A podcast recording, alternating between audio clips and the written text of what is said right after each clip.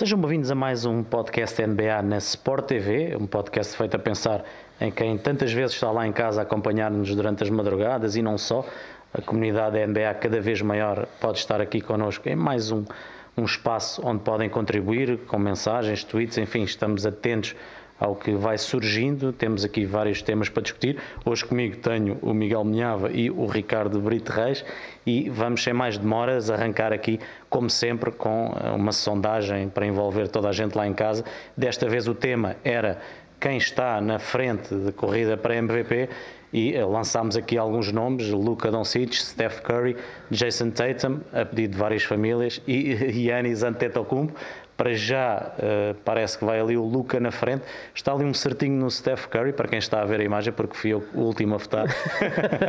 Mas uh, para já e com alguma distância, Luca Doncic, o base esloveno dos Mavericks, está então a dominar esta nossa votação. Não sei se querem começar já por assim dar um cheirinho rápido nisto. Não sei para onde é que é começar. É, eu não Vocês sei se já, já reparaste, quem? já reparaste, eu ainda não votei, ainda não. não. votei, mas se votasse neste momento, ao dia de hoje, se, se o prémio, se, se, a ideia fosse o melhor jogador até agora, Jason Tatum.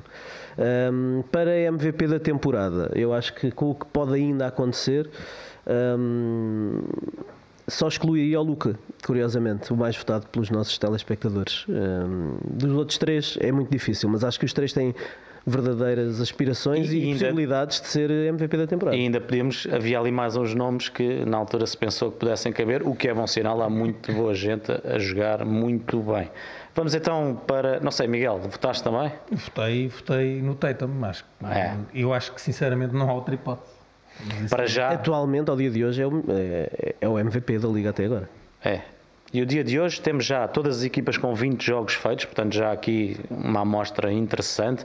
Temos equipas que temos falado muito a subir, os Lakers, os Warriors e os Nets parecem estar de facto finalmente a encontrar o bom caminho, mas uh, disto e de muitas outras coisas vamos falar. E começamos com o tema do Miguel Minhava, que já projeta aqui a próxima temporada e, e a hipótese de termos aqui mais uma inovação uh, que é sempre muito estudada ao pormenor e negociado pela NBA o play-in tem sido um sucesso e agora pode surgir aqui também um torneio durante a temporada, Miguel. Bem, depois deste mau início, esta votação, não fica nada, fica já o recado lá para casa. Uh, parabéns ao Diogo pelos 30 anos, cumpriu. 30 mais IVA. Eu ia deixar isso para o fim, mas assim, obrigas-me já a dizer. Não, começamos já. Sim, damos os parabéns ao Diogo. Não vai ficar esquecido. Sim, não vai ficar esquecido. Um, eu, tento, eu, a sério, tentei encontrar uma prenda para o Diogo, não trouxe nada, uh, porque está ainda uh, a ser feita, a ser terminada. Tendo em conta que tu és um vira-casaca, que muda de equipa a cada semana, a cada dia. eu Podes pedi... dar aquele bolsão que anda aí com as várias equipas. Não, melhor ainda ainda, eu pedi à minha avó para fazer umas ceroilas com os, os logotipos das 30 equipas da NBA. Assim tu vais usar os logotipos. Nunca estás errado, podes sempre trazer. Umas, cero, umas, umas ceroilas, foi a minha avó que me, ah. que me ensinou a dizer ah, ceroilas. Ah, okay. E depois vem quentinho para os jogos? Sim. Acho que é sim. Bem jeito dá, às vezes, naqueles às 3 da manhã. Ela tá, Muito tá, obrigado. Está neste momento a abordar a coisa. Sim, a primeira nota inicial está dada. A Parabéns, segunda é que o move do Alvarado não causou mais estragos no Mundial e, e, o pessoal, pelos vistos, está atento ao Alvarado, que é um, um ladrão. Um abraço especial para o Diogo Costa. Que acho que já, já conheceu o Alvarado. Um abraço especial para ele. Vamos em frente, Portugal, é o que interessa. E agora sim, olhamos aqui um bocadinho para o futuro, uh, um tema que tem que vai surgindo cada vez mais por culpa deste senhor que vemos aqui nas imagens. Para quem está a ouvir, estamos com uma imagem do Adam Silva. Ah, porque de facto ah, já é muito fumo e, parece-me que a NBA, tal como a conhecemos, aliás, sofreu já uma alteração importante nas últimas épocas, em virtude de uma pandemia, mas uma alteração que depois parece que vingou e parece que está mesmo para continuar, que é a questão do play-in. E agora foi revelada a data de início da próxima temporada, será 24 de outubro. Uh, tudo o resto terá que ser ainda acordado pelos uh, intervenientes, pelos jogadores, pelo, pelos proprietários, enfim, por toda a gente que toma decisões em relação à Liga. Mas é a questão do, do tal torneio, do Mid-Season Tournament que, que, estará em cima da mesa.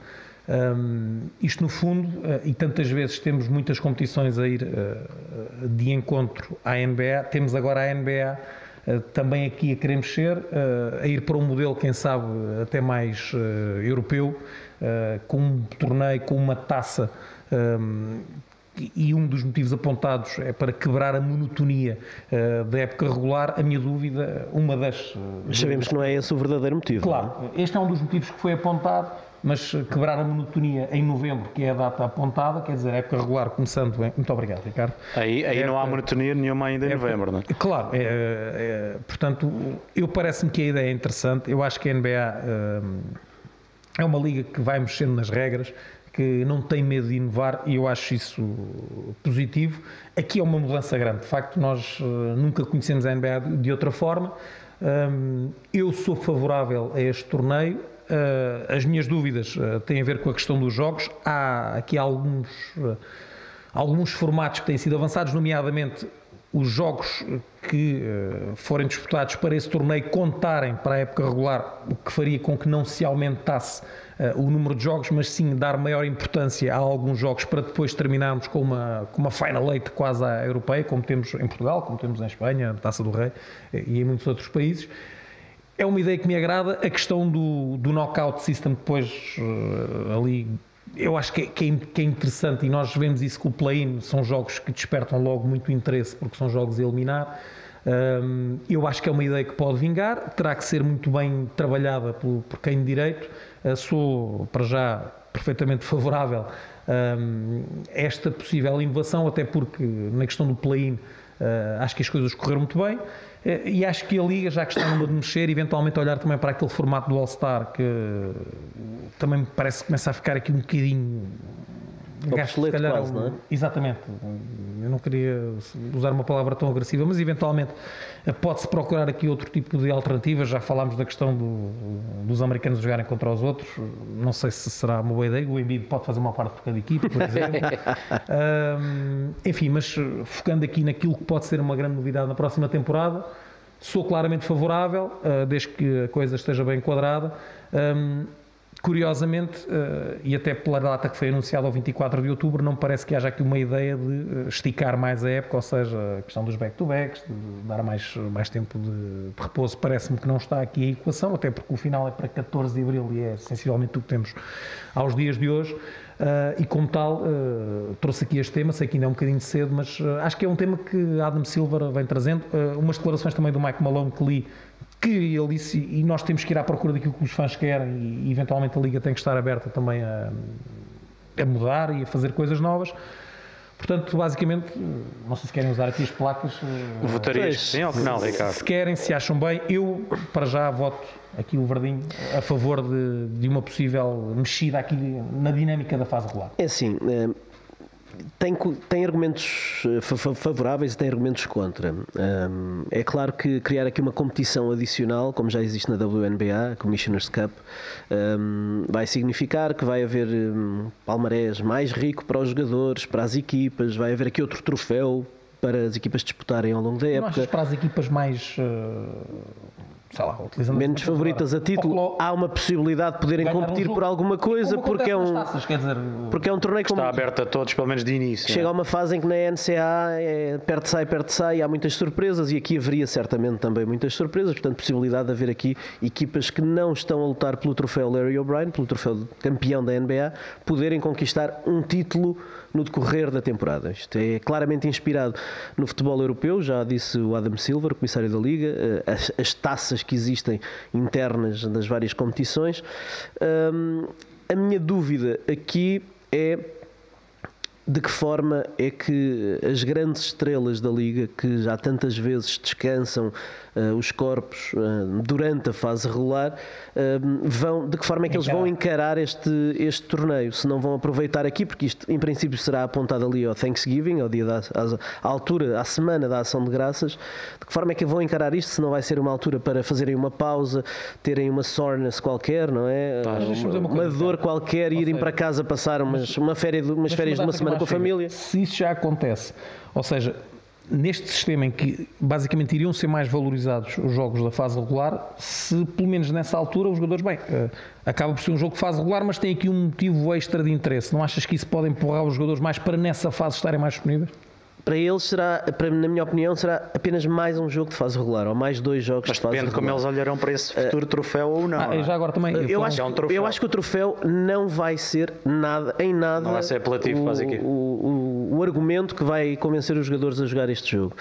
Agora, pode é haver aqui, hum, não quero entrar no campo das penalizações, mas pode haver aqui alguns aliciantes Dinheiro, que, já se falou, que a Liga pode criar. Apesar do dinheiro na NBA ser um bocadinho relativo, não é? Eh, Falou-se da possibilidade do, do vencedor deste torneio, a equipa vencedora deste torneio ganhar um milhão de dólares a dividir pelos seus jogadores. Agora, um milhão de dólares, se calhar, para. Para alguns faz diferença, Para, Para outros é o pocket eh, money. um- Não é?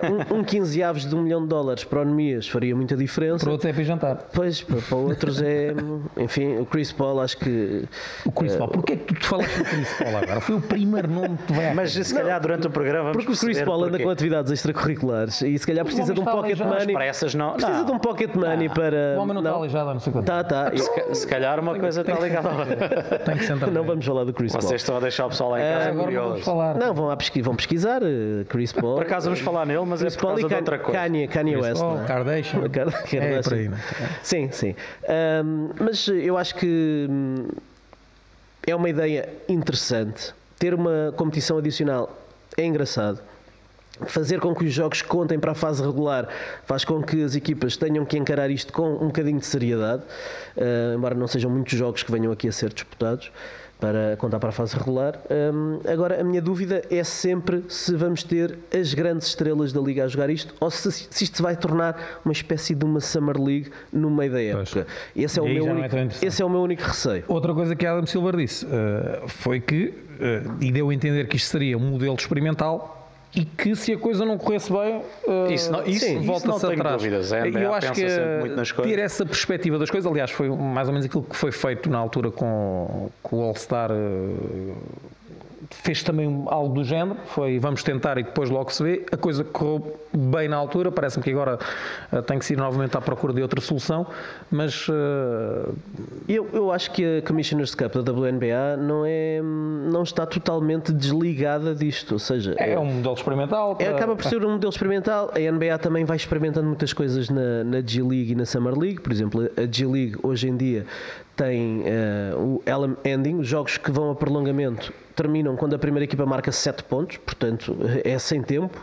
Eh, os lances livres esse- cada jogador que vai à linha de lance livre só lança um lance livre que pode valer dois ou três Consoante. pontos consoante o tipo de lançamento que foi feito a quando da falta. Portanto, eu acho que isto é tudo um caminho, que é- são tudo experiências que a NBA vai fazendo para poder eh, diminuir o tempo dos jogos. Já não basta, já não é só o Mazula que não pede descontos de tempo. Pode ser que isto dos lances livres também venha mais cedo ou mais tarde a ser implementado na liga.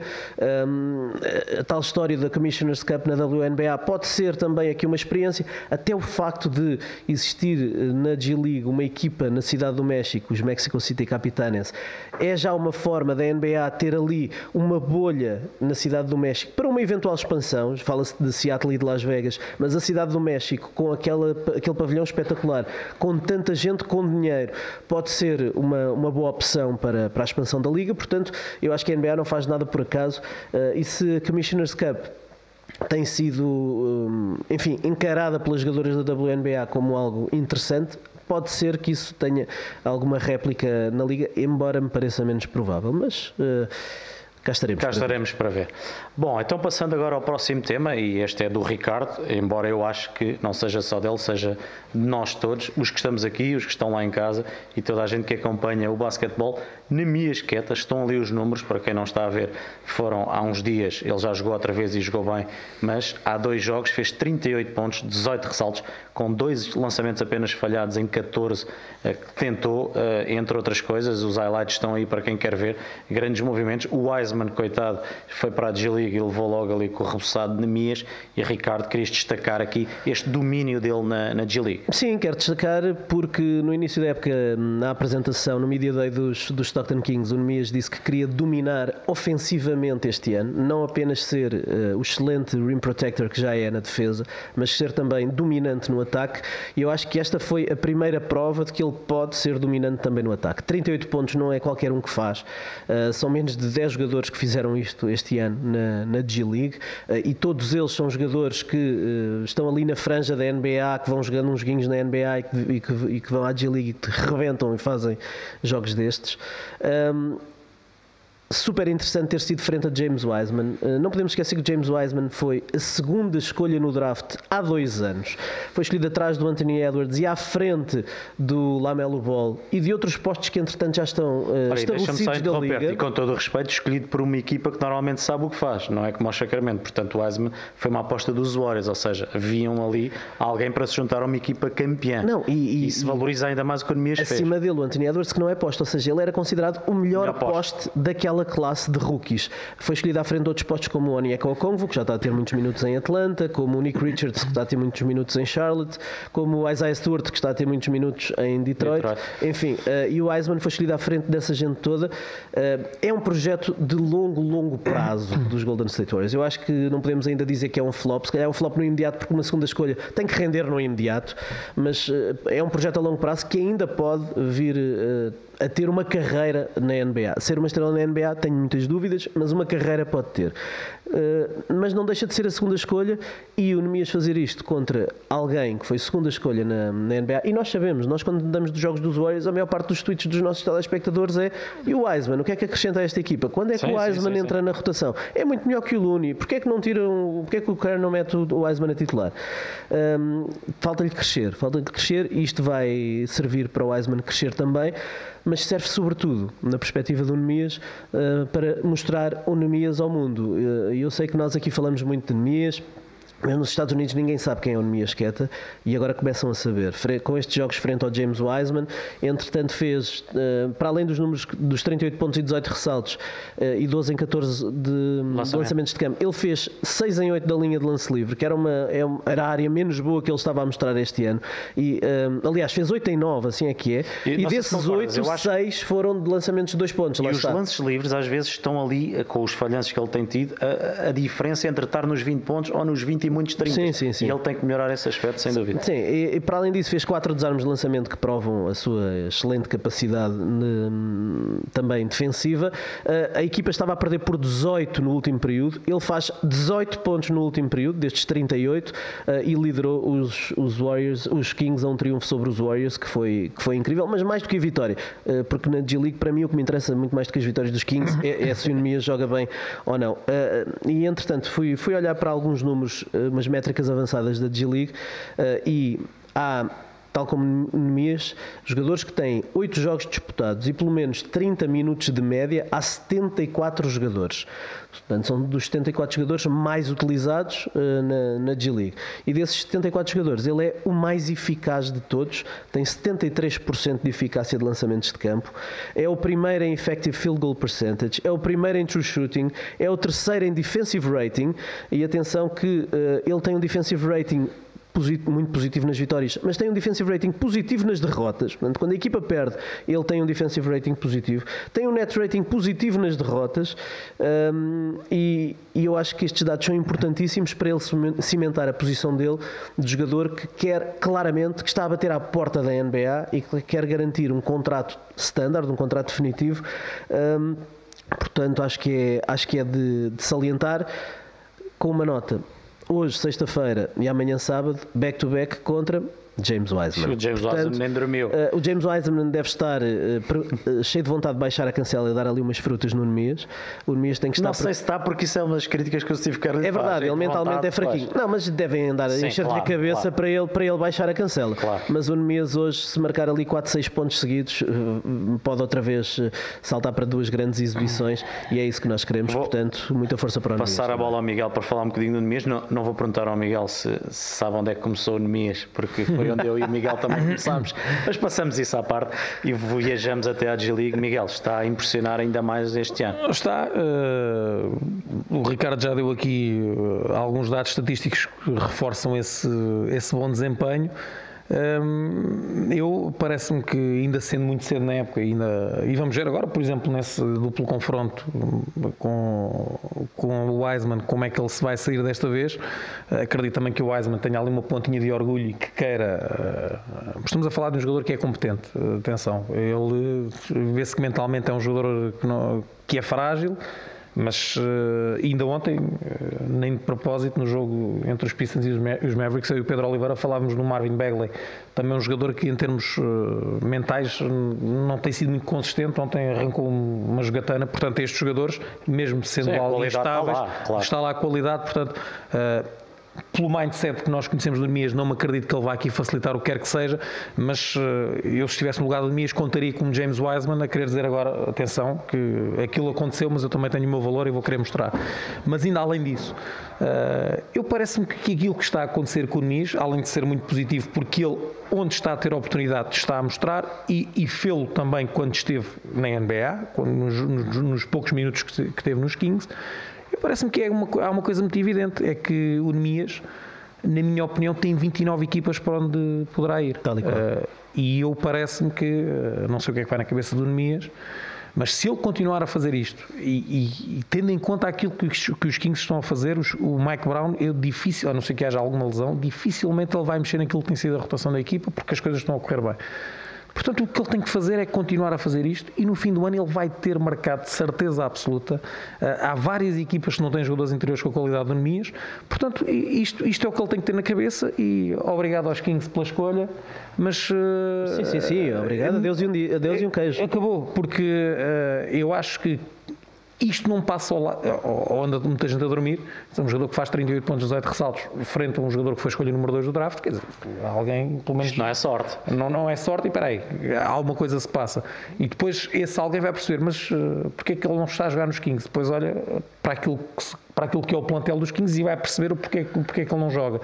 Como tal, eu acho que este é o melhor cartão de visita que ele pode ter e, na minha opinião, uh, não vou dizer que vai ser o free agent mais desejado no final da época, mas que vai ser um free agent que vai ter muitas equipas a bater-lhe à porta, não tenho grandes dúvidas. Isso é o mais importante, o facto dele se estar a mostrar para outras equipas também, mais do que. Acho que andámos aqui muito tempo a dizer, os Kings nunca not, não notam já que ele anda a fazer. Não, não, eu acho que já estamos. Eu acho uh, que eles estão demasiado focados e eu por um lado até percebo na questão de ir ao playoff e, e claro, querem, querem, querem, querem, querem, e agora parece que arranjaram aqui, miúdos, claro. arranjaram aqui uma, uma forma que até está a resultar. Sim. Não vamos sequer mexer, pensar que alguma coisa pode correr mal. E pelo meio está o Nemias coitado, não tem culpa nenhuma e só tem que ir à vida E dele. se repararmos na equipa principal, eh, eh, mesmo a segunda unidade joga como joga a primeira, sem um Sabonis, joga com dois jogadores grandes que são, não são grandes para, para a posição, o Chimez Meto e o Trey Lyles. O Richard não está a colecionar jogos que não joga, o Alex Len nem certo, está lá para jogar cartas, uh, e o Nemias, na, nesta equipa da G-League, eles implementam o mesmo sistema ofensivo da equipa principal. Muitos end-offs a partir do topo, como, portanto o Nemias pode a qualquer qualquer momento ser pode ser, ser chamado, oferecendo aquilo que eles não têm na equipa principal, que é a proteção de sexto. Mas eu não, nem sequer estou a contar que ele venha a ser chamado muitas vezes, Tendo ou se calhar até alguma este ano. Ora, uh, está. Mas há uma coisa importante. E na necessidade de eventualmente tirar o Holmes, que é um jogador mais experiente, ou até o Len para fazer ali 4 ou 5 minutos, acredito mais nisso, porque a equipa de facto está Sim, aqui muito. Até pelo respeito. Muito ansioso. Também. Até pelo e, respeito. E, estão, muito, estão muito ansiosos para. Pelo estatuto. Mas nós todos dissemos aqui que isto ia ser bom para ele. Ok, não é cima a baixo, é G-League, é G-League fazer números como ele está a fazer e mostrar-se não só aos Kings, como às tais 29 outras equipas, claro. onde algumas delas nós já dissemos que ele encaixaria que nem uma luva. Tens, Portanto, é por aí. Tem jogadores escolhidos na lotaria, nos 14 primeiros, que estão na G-League a ganhar tempo e a jogar, e isso não tem mal absolutamente nenhum. Portanto, uh, acho que ele tem que aproveitar esta oportunidade e mostrar-se. Uh, até porque no próximo ano o Alex Len o Trey Lyles e o Shimezi Meto terminam um contrato os três. Richard Holmes já se percebeu que não é carta para o futuro para os Kings, portanto, ou é trocado, ou não sei o que é que vão fazer, mas alguma coisa há de acontecer. Portanto, o Nemias e, e os Kings gostam do Nemias, não tenho dúvidas que gostam do Nemias e que veem nele um projeto a médio e longo prazo, um, mas e, e onde certa, certamente querer oferecer-lhe um contrato definitivo, pode ser que até aconteça durante esta a temporada. É, se ele tiver outros 3 ou 4 convites, ele tem que ponderar bem e mostra é Mas mostra-lhe o amor é também com, ele... com, com, outras coisas. Claro, claro. com um plantel onde ele caiba e jogue, não é? Mais do que o dinheiro. Mas se ele for livre e os Kings baterem, ele tem que ficar em Sacramento Pois. porque será free agent com restrição. Mas uh, devemos ter tempo para discutir isso. O mais importante é que ele se continue a mostrar e que este fim de semana e na próxima semana são, julgo, cinco jogos nos próximos sete dias, continua a mostrar-se ao mais alto nível. Só para terminar, eu acho que há aqui outra coisa que pode ajudar. Hoje em dia já se vê que há algumas equipas a apostar em dois postos ao mesmo tempo, enfim, jogadores grandes a voltarem a estar na moda eh, mais do que uma certa certa altura em que de facto eram os pequenos que, que dominavam. E para irmos aos O pessoal pequenos, começa a perceber que o importante é qualidade. mas seja ela pequena E ou que à grande, altura não se treina. é verdade. Bom, vamos aqui então, e falando também de, de- de qualidade, eu trouxe aqui um tema que gostava de vos ouvir. Hoje temos aqui dois, dois ex-grandes bases, o Ricardo e o Miguel Milhar. Base para copos, eu. Não, mas o, te- o tema que eu trago é exatamente sobre os bases. Andei aqui a, a puxar um bocadinho a brasa à sardinha, eh, porque eh, verdadeiros bases, e veio-me logo à cabeça o CP3, hoje já falámos Mas dele. Porque acho que hoje em dia na NBA eh, hum, é, é de facto, Algumas assistências. se calhar. Também marcam os gestos. Sim, sim. Salve, vá lá. É em Comportem-se hoje. Não, Só nos treinos. Comportem. Fundar já não vejo há muito tempo.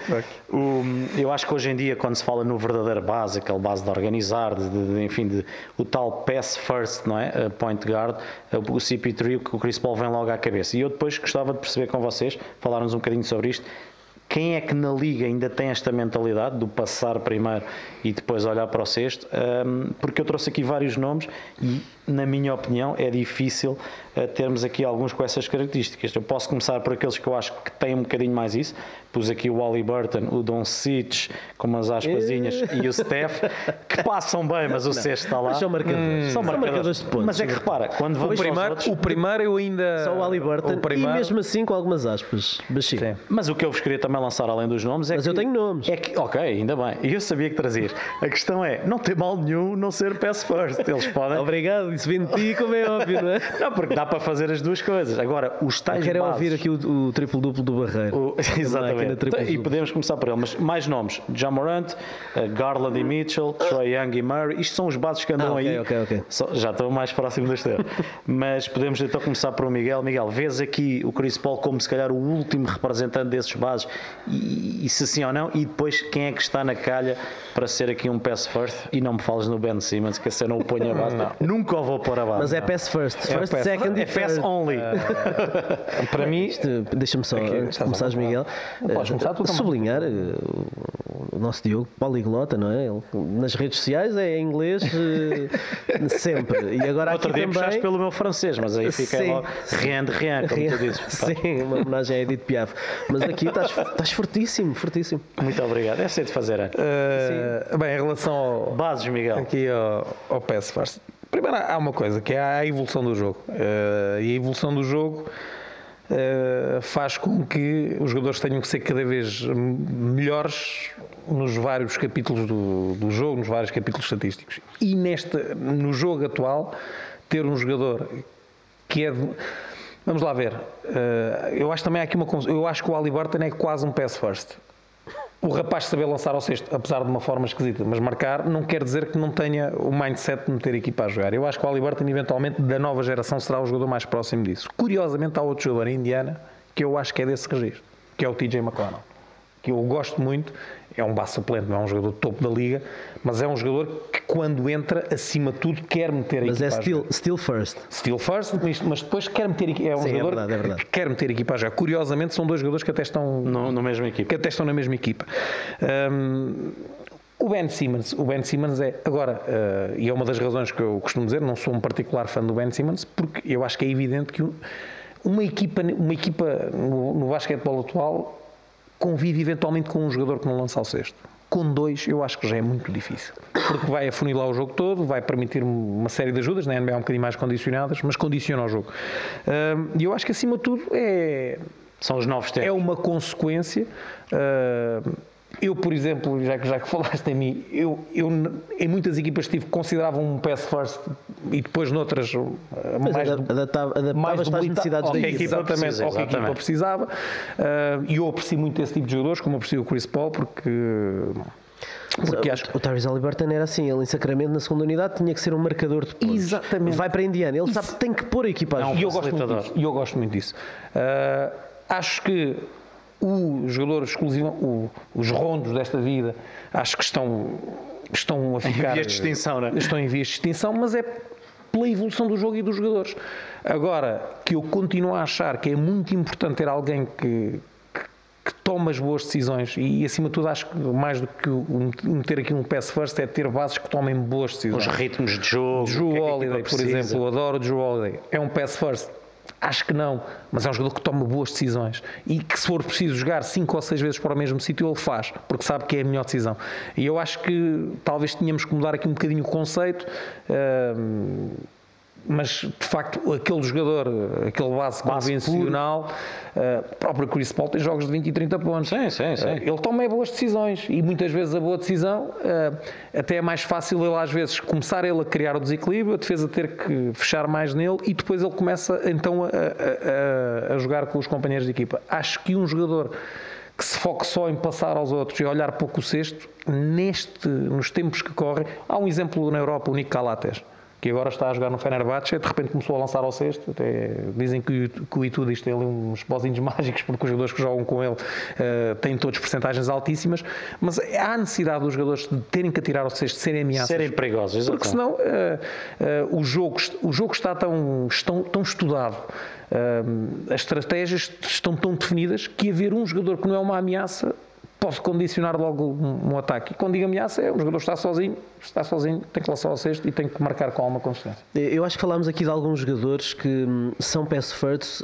pass first porque não tinham a capacidade de lançamento. O Nick Calates não tinha. Ora, volume, era quase por exclusão, não é? Exatamente. E foi o Rajon Rondo, a mesma e, coisa. O próprio Rondo foi obrigado a começar a tirar o sexto. Tal e qual, tal e qual. E portanto. É o jogo atual. Uh, hoje em dia quem o lançamento e a marcação de pontos, o shot making é tão importante que é impossível um jogador, eu diria que vai ser muito difícil, cada vez mais difícil um jogador chegar à NBA chegar ao mais alto nível se não tiver um lançamento minimamente aceitável. Eu acho que hoje em dia um rondo dificilmente chega à NBA hum, se não tiver alguma coisa que, que, seja um lançamento. O Ben Simmons está a ver essas dificuldades que ele está a ter a reentrar na liga, hum, enfim. Agora, um, um base pass first não significa que seja pass only. Claro. Um, e eu acho que temos aqui vários exemplos de jogadores um, que, que têm o pass como uma das suas, talvez a principal mais-valia. Esse é outro, desculpa Ricardo, esse é outro assunto interessante. É. é, eventualmente não temos tantos jogadores a passar bem a bola. E isso já é preocupante. Exatamente. Isso já é preocupante. Dominar o que é o passe, é e era, é completamente e era por aí que eu queria entrar. É porque estes bases bases que estamos a dizer pass first tiveram que dominar a arte do passe porque não tinham lançamento. Uh, porque normalmente quem domina o lançamento privilegia o lançamento certo. ao passe. Um ao é passe. E, e, portanto, eu acho que há ainda alguns resquícios, alguns jogadores na liga que ainda têm isso e conseguem ter o passe e o lançamento, tal como o Chris Paul, que é um caso único, não é? Chris Paul pode lançar três, vai lançar de meia distância, mas a sua grande mais-valia é a forma como desequilibra, toma decisões à procura do passe. Eu acho que Doncic e Steph estão nesse campeonato também, de marcar mas, e passar bem. Certo, mas como são tão bons marcadores pois de é pontos, isso que sobressai. acabam sempre por sentir que têm uma, uma, uma opção melhor a, a decidir uh, sozinhos e só quando têm ali um obstáculo completamente intransponível é que conseguem também com a sua... Quase quando são obrigados. É, mestria e genialidade. Mestria, tomar decisões para encontrar ontem teve isso. A equipa de Detroit, com muito mérito, começou sistematicamente a fazer-lhe dois contra um e aí não é pode. Sim, eu, soltar a bola. Quer o Don Cites, quer o Curry, metes um bloqueio direto, eles saem, eles podem passar para qualquer jogador no campo, para, para, o, canto, para o triplo do lado contrário, para o, para o poste que está a desfazer, primeira linha de passe, é, têm tudo e mais alguma coisa. Agora, eles também, quando passam no bloqueio, se o defensor passar por trás, têm triplo. Se passar eh, em perseguição, metem dois dribles, vão fazer um floater ou vão penetrar e vão até ao fim. Portanto, eles têm todas as opções. Eu acho que eles são pass, shoot e all of the above first. Portanto, têm tudo.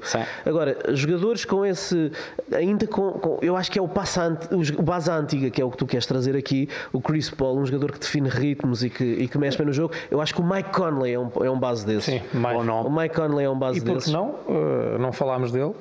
E mais a mais nesta época o Jokic. Era isso que eu ia dizer. Um eu ia deixar first. o Jokic para o fim, porque para mim é o base pass first da liga. Uh, e é que pode assumir. E este ano então está a assumir isso de uma forma incrível. Pode assumir o um contra um, pode assumir os lançamentos, mas será sempre um jogador que tem o passe como a sua principal arma. E outro que está a gerir aquilo que é preciso da equipa. Exatamente. Este ano não é preciso Exatamente. lançar tanto, Há está a passar mais, sem dúvida. Mas, por exemplo, mesmo Mike Conley, se calhar já numa geração mais parecida com a do Chris Paul, é um jogador que daqui a alguns anos já não estará na liga um, e, e, eu tentei fazer o exercício de ver miúdos mais novos que ainda possam fazer sobreviver essa, essa, essa classe que nós, que nós apreciamos.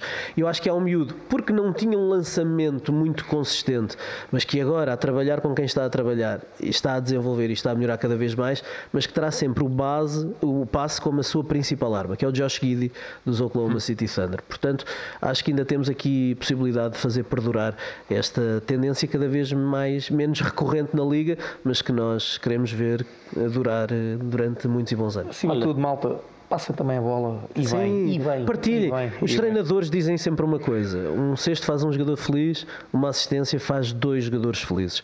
O Diogo, quando jogava, não queria saber da felicidade dos companheiros. hum, Ah, tu mas- tens de pensar é que já estava à frente do meu tempo, Sim. ou seja, era marcar e passar, quando não dava para lançar. Bom, vamos seguir. Foi interessante esta discussão e, e ainda bem.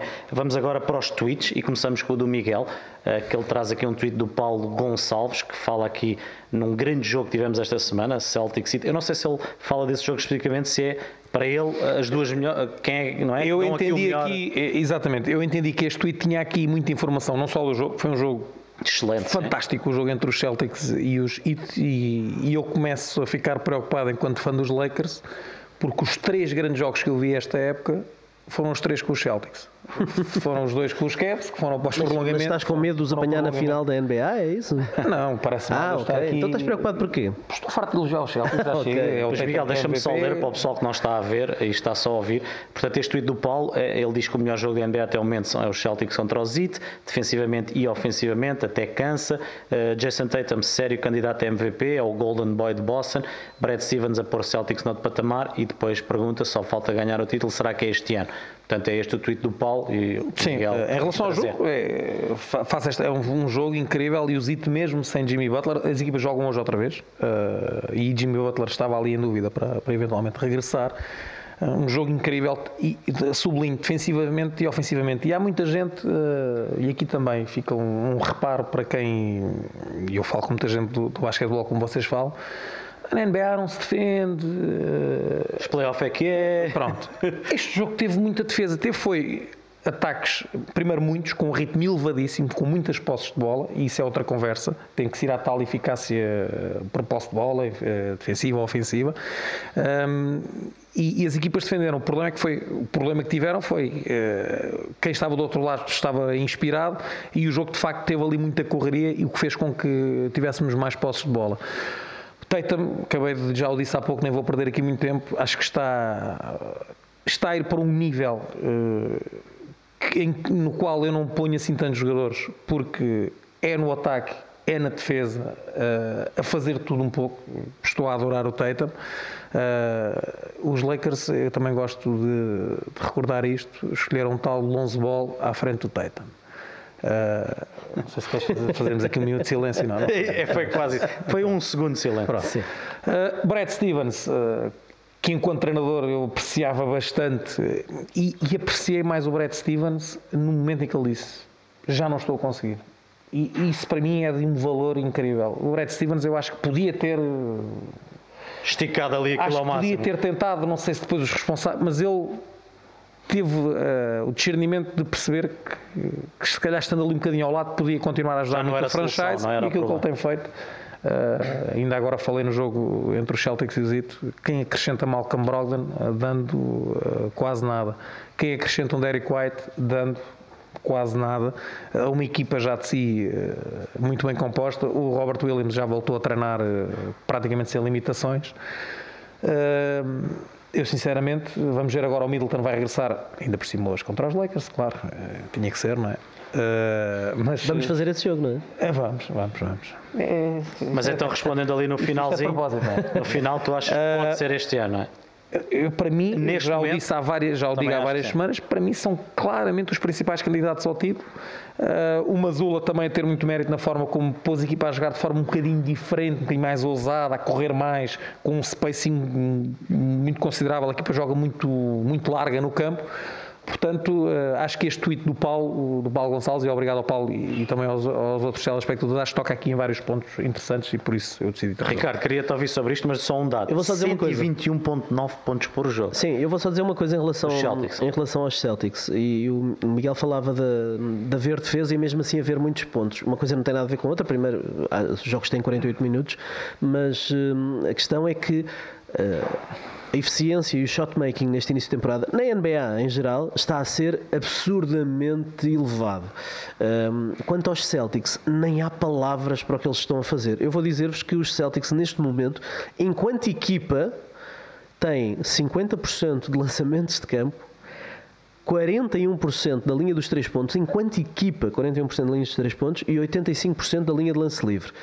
Uh, sabem quem é um jogador da história da NBA que tem na carreira estas eficácias?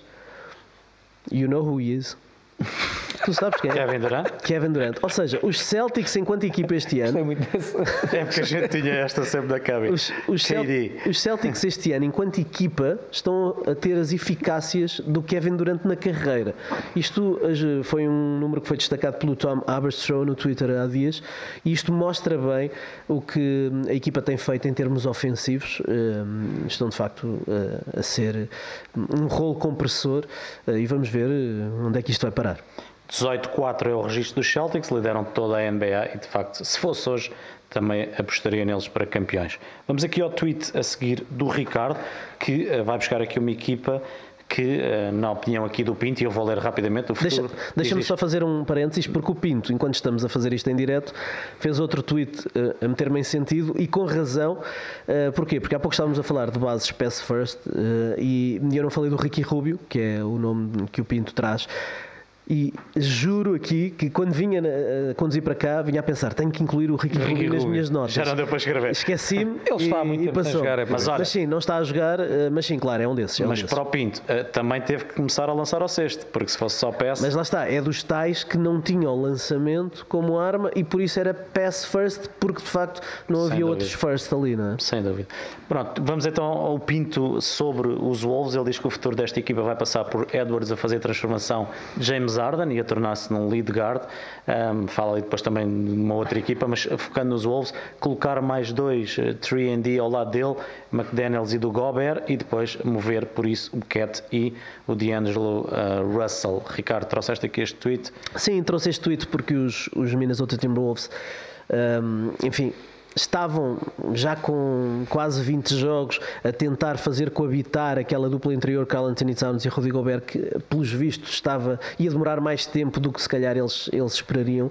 Não estava a ser fácil eh, assim, essa coabitação e a forma como toda a gente estava eh, a depender das habilidades defensivas do, do Gobert e a desleixar-se muito no perímetro. Portanto acho que a equipa ia precisar de mais tempo do que inicialmente esperado para, para poder estar no seu melhor e agora tiveram este revés da lesão do Carl Anthony Towns, um, um estiramento com uma ligeira ruptura num, num gêmeo. Aí seis semanas. É, e vai falhar seis. um a dois meses, portanto, entre quatro e seis semanas, pode, pode chegar aos dois meses, que normalmente é o, é o, o timing para este tipo de lesões, portanto, é, é algo preocupante. E, e agora é há muitas questões que se colocam aqui em relação aos Wolves. Em primeiro lugar, vão começar a defender melhor, sem Carl Anthony Towns e com uma equipa mais focada e mais centrada em Rudy, Rudy Gobert. Eu lembro que no ano passado eles foram a 13 melhor defesa da liga e, e, toda a gente dizia com o Gobert tem que subir para o top 5. Uh, eh, estão a 14 para já, portanto estão a piorar em termos defensivos mesmo com o Gobert. E ofensivamente estão no top 10 das piores equipas da NBA. Portanto, uh, e vão perder o Carl Anthony, Anthony, Towns, que é o melhor big lançador da história, segundo ele, uh, mas é um dos melhores bigs lançadores da história, isso não há dúvida, uh, e que ofensivamente pode dar muito a esta equipa, embora muitas aquela... vezes seja colocado um bocado como o Brook Lopes ali no, nos três pontos, à espera que alguém crie para ele lançar. A última questão que era isso que ias perguntar. -se. Eu ia te perguntar sobre o Edwards fazer a tal transformação. Hum, tenho muitas dúvidas. Sim, o Edwards eu acho que está a demorar muito tempo hum, a cristalizar. Uh, ele tem uma, uma seleção de lançamento é muito, continua a ser muito duvidosa. E lá está, foi escolhido no mesmo ano do Wiseman, falávamos há pouco dele. Portanto, está um, 2000, 2021, 21, 22, está na sua terceira temporada, não é? Uh, Anthony Edwards, e, e, e, está a demorar um bocadinho a cristalizar. Esperava que este ano já fosse um, inequivocamente a estrela da equipa e ainda está, está difícil de assumir esse papel com consistência, que é o que o separa, se calhar, aqui das grandes Sim. estrelas, é consistência Não sei se uh, o futuro dele é transformar-se num combo guard, num lead guard, num jogador que tem mais a bola na mão. Pode passar por aí a jogar um bocadinho direto, embora me pareça que em termos de tomada de decisão ainda está muito longe de poder vir a desempenhar papéis desse género. Uh, e portanto, não sei até que ponto eles podem abdicar de um D'Angelo Russell, a não ser que viesse de volta para Minneapolis um, um Ricky Rubio da vida que pusesse a equipa a jogar sem precisar de lançamento, que é o que o D'Angelo faz muito. Portanto, acho que a equipa ainda está muito longe da sua versão final. E portanto tenho sérias dúvidas do que esta equipa pode conseguir este ano. Eu apontava-os para muitas vitórias na fase regular, eventualmente espalharem só cumprindo nos playoffs logo na primeira ronda, mas assim nem sei se muitas vitórias vão ter na fase regular. Uh, embora estes mês e meio, dois meses que o Carantino Towns vai estar de fora, vai ser uma amostra interessante para depois nós isolarmos e tentarmos perceber pois, o que é que de bom se pode tirar dali. Meu, vai ser o meu buzzer porque é um bocadinho isso, mas Miguel, queria-te ouvir também um bocadinho Rapidamente, esta equipa. Comece, aqui por ordem. Edwards, um rotundo não. Daquilo que eu vejo agora, mas atenção, também não vi o James Harden a fazer a transformação que fez. Uh, uma cola, eu acho que são dois, são se calhar os dois exemplos mais flagrantes, dois jogadores que eram shooting guards e que, e que estão a jogar. No CJ McCollum já havia mais facilmente, que era um jogador que sempre mostrou ali muita inteligência a jogar. Sim, sim. O Edwards eu gosto, mas para mim é um puro marcador de pontos. Uh, aquilo que o Ricardo disse para mim é indiscutível, seleção de lançamento horrível uh, e não me parece, ou ele tem aqui uma transformação gigante meter a bola nas mãos dele e dizer agora vais tu mandar tomar boas decisões para mim uh, não, uh, não não acredito cá estarei se isso um dia acontecer. Jalen Green também não me parece que seja esse tipo de jogador também cá estarei se, se, se isso der no, para já daquilo que eu vejo deles não me parecem ser jogadores com esse perfil. Uh, o que é que eu acho que aconteceu em Minnesota um disparate. Esta, esta all-in, não é? Foi um este all-in não fez, na minha opinião, não fez sentido nenhum. A equipa evoluiu bastante. Já tinha uma estrutura muito interessante. Um, acho que podia ter feito outro tipo de movimentação que teria sido muito mais feliz. Foi um, um arriscar de uma forma que podia. Não estou a dizer que correu, mal, acho que ainda temos de dar aqui algum tempo mas que pelo menos a dúvida era muito grande se, se, se a coabitação entre Carl Anthony Towns e, e, e Gobert iria correr bem. Parece ter sido uma coisa feita uh, em cima do joelho. Na teoria, é? esta equipa tem muito talento ofensivo, falta-lhe defesa. Quem é que é um bom defesa é o Gobert, da NBA? Três vezes Defensive Player da NBA. Vamos adicionar ali como se fosse uma receita, não é? Custa-me a acreditar que foi isso, mas a ideia é, parece, é, é essa. A questão é que Gobert tem 30 anos e agora vão perder mais dois meses sem Carl Anthony Towns, portanto vão ter que fazer um novo training camp para, para isto, vão, vão fazer mais um training camp quando ele voltar. Eu rapidamente por ela. Perto esta época. teria feito e nesta equipa. começa tudo do zero na próxima temporada. Para uma equipa que já tinha uh, Anthony Edwards e Carl Anthony Towns, eu teria tentado alguma coisa, uh, e aí concordo com o Pinto, o D'Angelo Russell, uh, acho que não é o tipo de base que eles precisavam. Um base tipo Halliburton. Drew Holiday também, mas desse, desse, ou seja, alguém que, que marca, mas que não sendo o pass first, é alguém que, que partilha a bola um Garland, uh, obviamente estou a falar aqui de nomes eh, muito impactantes Em vez Liga. de um Gobert, um base que dominasse e que fosse líder, que é o que falta também e, aqui, não é? A liderança. Ora, aí está. Era, é exatamente isso. É exatamente isso. Portanto, e alguém, e o Gobert, daquilo que vimos em Utah, não era um jogador com esse perfil. Portanto, eu acho que foi uma aposta de querer rapidamente que a equipa desse um, a equipa deu um pulo grande e eles quiseram outro pulo muito grande logo a seguir. Eu acho que isto está-lhes a sair um bocadinho ao lado. E agora lá está, põe-se a hipótese de quê? De mover o Carlos Anthony Towns, eu acho que não faz grande sentido. Uh, o D'Angelo Russell nunca foi um particular uh, adepto uh, daqueles jogadores todos jovens que na altura apareceram nos Lakers foi aquele que sempre deixou mais dúvidas. Reconheço que, por exemplo, em Brooklyn fez uma grande época, mas daí para a frente sim, acho que é um jogador muito inconstante, defensivamente fraco e não é um jogador que me, que me atrai. E eu teria ido por aí mais do que ter dado tudo e mais alguma coisa pelo Gobert. Olha, vamos continuar nos bases. Hoje há aqui alguns tweets e temas, enfim, que se cruzam um bocadinho. E eu trouxe aqui um tweet uh, da, uh, da, Clara Maria Oliveira, que está, está, sempre também connosco nas transmissões. E vamos outra vez ao Ali Burton, porque. Uh, e, e, ele, entretanto, já jogou está mais nas um transmissões jogo. e também. E atrás dos microfones. Está na cabine, de vez em quando. É verdade. é verdade. Mas, o, entretanto, ele já jogou e eu penso que no regresso a Sacramento fez ali dois turnovers, pelo menos parece que foi isso que eu vi. Mas. Ao fim de 43 assistências. Uma enormidade. Esse, esse uma enormidade. é que eu quero trazer. Os os números dele, porque durante três jogos fez 40 assistências com zero turnovers. Aliás, ele já. E 60 fez... pontos. Sim, e 60 pontos, ou seja, também mete a bola passar a cesto. bola, portanto ele arriscou mais. É, mas ela aqui traz é o tema em termos do All-Star, será que ele vai ou não? Eu depois eh, fui buscar aqui alguns jogadores eh, bases do Oeste, isto os nomes eh, valem o que valem, mas Drew Holiday, Mitchell, Garland, Maxey, Arden, Troy Young, Murray, Kyrie, Bill, DeRozan, enfim, eh, isto depois também o que é um base e o que não é para o All-Star, podemos discutir numa, numa próxima vez, mas Não, não- vocês não vale a acham pena que ele cabe? porque a NBA muda todos os anos. portanto, Mas não vale vocês acham que ele cabe para o All-Star? eh, que merece, eu acho que vocês todos vão dizer que sim, mas eh, se calhar vai ter ali muita concorrência. Agora, o que ele faz e como ele trata a bola e que é a coisinha mais preciosa que anda ali no campo sem a perder, eu acho que concordamos aqui os três, o Luís também e o resto do nosso pessoal e também lá em casa, que é incrível o que ele faz no campo. Sim, eu acho que em termos de rendimento ele está a ser o melhor base da Conferência Este. Base point guard. Um, é, a par do Darius Garland talvez seja... Sim. um, enfim, agora... No que diz respeito ao All-Star, e eu dou, para usar até as placas, eh, eu digo que sim, que ele deve ir ao All-Star, eh, merece ir ao All-Star. Acho que não vai ser titular no All-Star, eh, acho que vão ser os treinadores a meter o Tyrese Halliburton no All-Star, e não vai ser titular porquê? Porque a, a titularidade não é por rendimento, É, é um concurso de popularidade.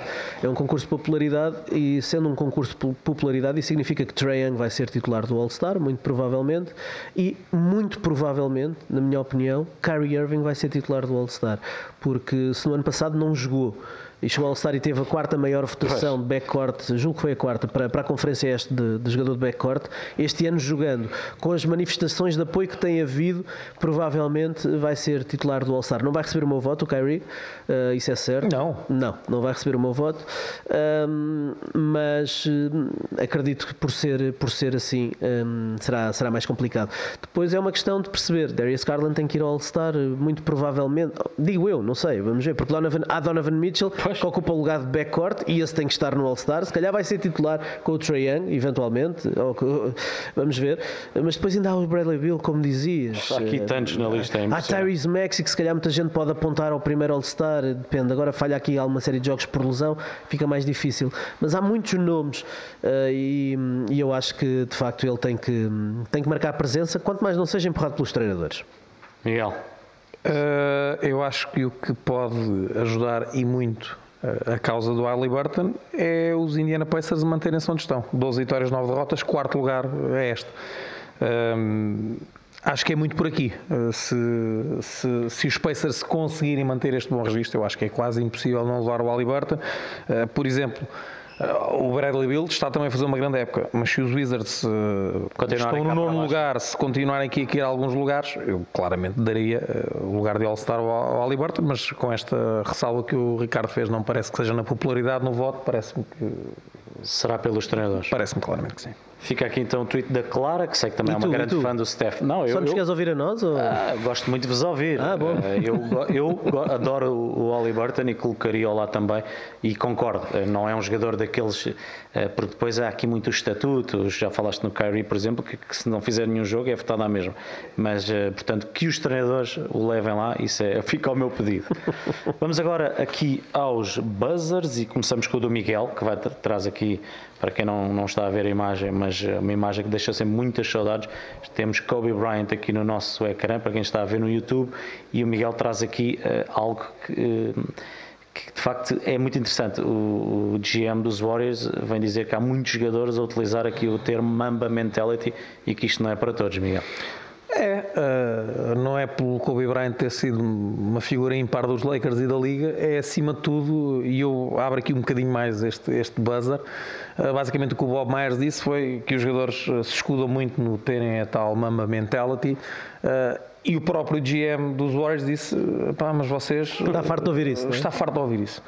Eu acrescentaria esta saturação, esta irritação que eu também tenho, e ainda bem que alguém disse, trouxe isto um bocadinho para a discussão, Uh, além de concordar com aquilo que o Bob Myers, cada jogador tem a sua identidade. O, Kobe, eh, não, não há Kobe's, quer dizer, ainda por cima um jogador tão distinto, como não há Michael Jordans. Não, eh, eu, eu, na altura que saiu o Last Dance, lembro-me de ter dito que isto podia fazer mal a algumas cabeças, porque de repente há jogadores que acham, não, não, aquilo foi alguém muito específico que, e também por isso é considerado uma grande parte, ou pelo menos muita gente, como o melhor de sempre.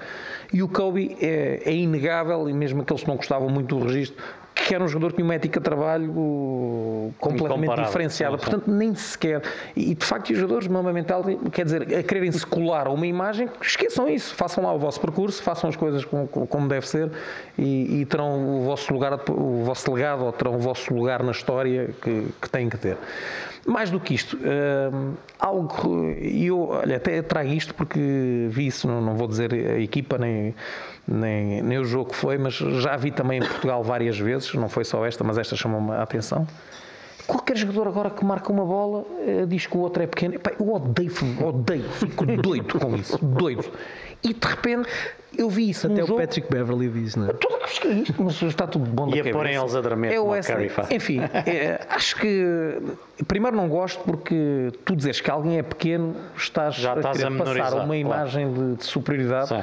Eu vi um jogador fazer isso, um jogador que marcou 4 ou 5 pontos no jogo. Eu vi isto. Isso é ridículo. Mas, mas ele se calhar estava a dizer: a minha folha estatística vai é ser muito pequena, eu guardo muito pouco. Se for isso, eu contribuo muito poucos pontinhos. Se calhar é isso.